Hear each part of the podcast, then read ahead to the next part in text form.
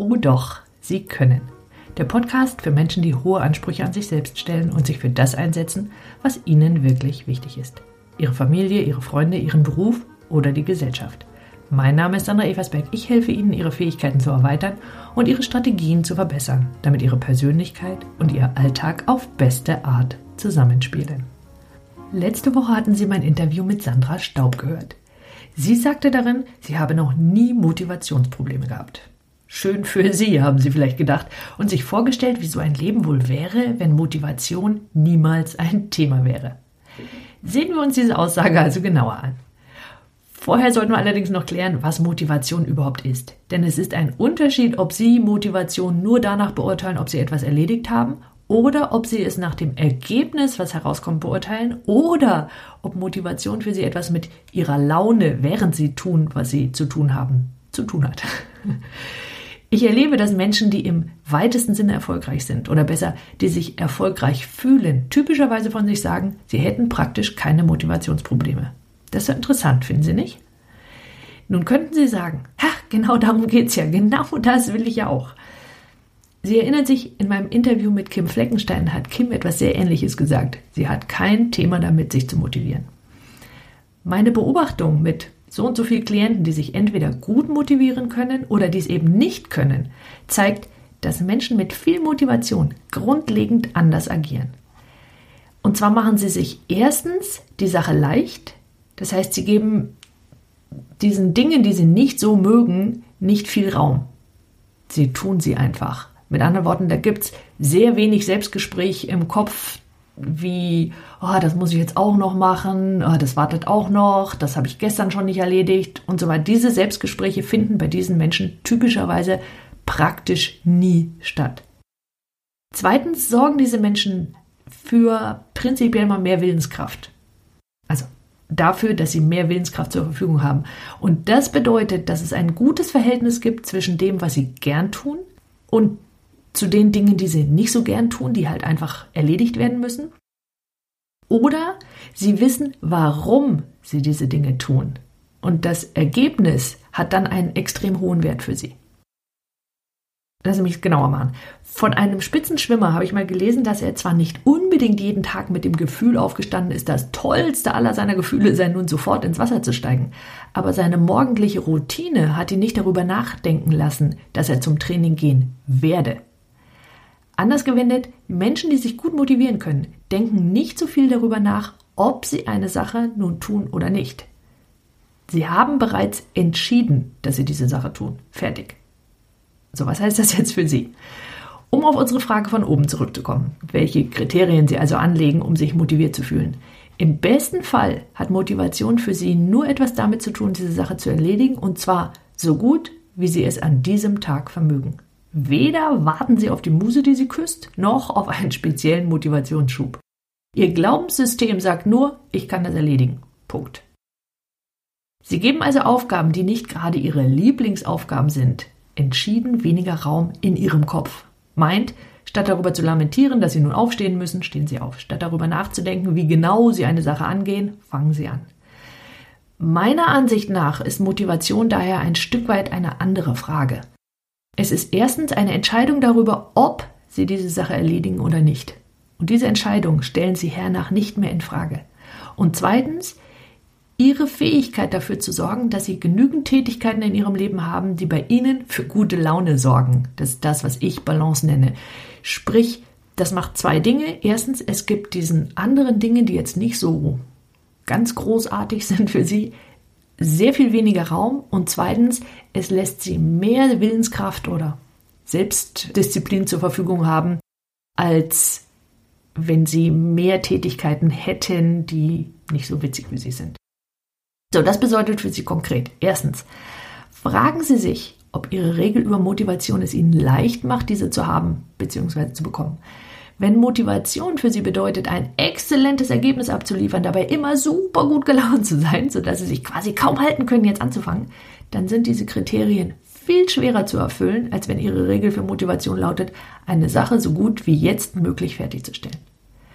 Zweitens, Motivation ist auch ihre Fähigkeit, einer Sache, die sie gefühlt tun müssen, weniger Raum zu geben. Und das wiederum ist eine Strategie.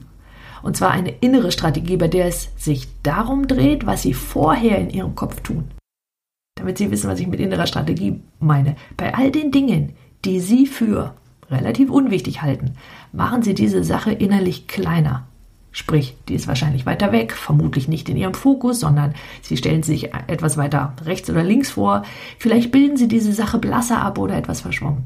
Was Sie konkret tun, finden Sie heraus, wenn Sie jetzt an eine Sache denken, die Ihnen nicht besonders wichtig ist, die Sie jedoch erledigen, wie zum Beispiel, was weiß ich, das Zähneputzen, was Sie vermutlich täglich und noch dazu mehrfach tun.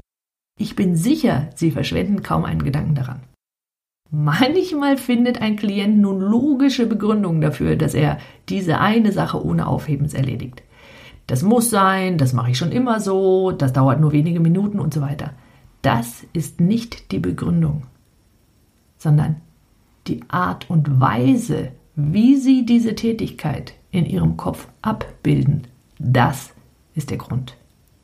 Drittens, wenn es sich nun um eine länger dauernde oder komplexe Tätigkeit handelt, für die Sie sich mehr Motivation wünschen, dann sorgen Sie dafür, dass Sie wissen, womit Sie anfangen wollen. Und zwar insbesondere dann, wenn Sie das Gefühl hätten, da läge ein Riesenberg vor Ihnen. Dann wollen Sie die Sache, die jemand da auf einen Riesenberg gepackt hat, so kategorisieren, dass er nach Prioritäten entscheiden kann. Und das wiederum setzt voraus, dass Sie wissen, wie Ihr Ziel aussieht. Sie erinnern sich an Podcast Nummer 77 von weg bzw. hinzu.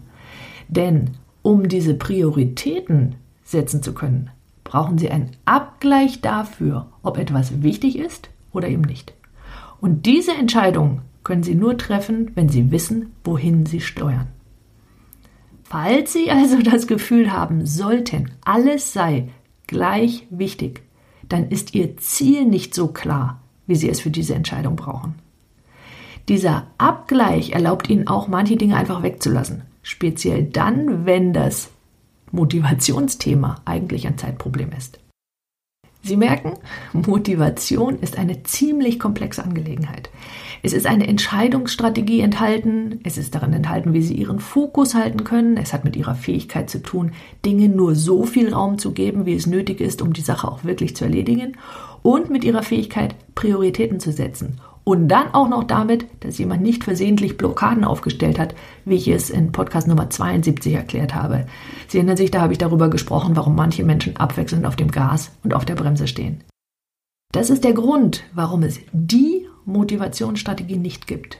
Sie wollen, wenn Sie dieses Thema für sich klären wollen, also als erstes herausfinden, wo genau Ihr Problem steckt.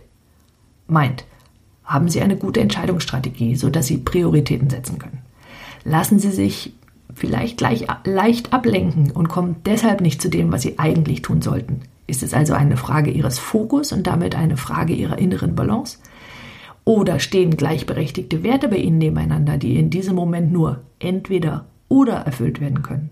Oder besteht ein Widerspruch zwischen den einzelnen Ebenen, zum Beispiel zwischen Ihren Bedürfnissen und Ihren Werten?